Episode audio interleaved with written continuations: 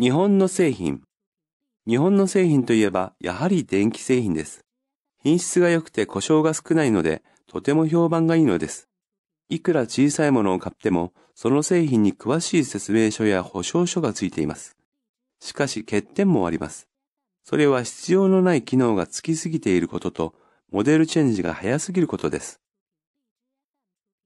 品質、評判、つく、欠点、機能、モデルチェンジ。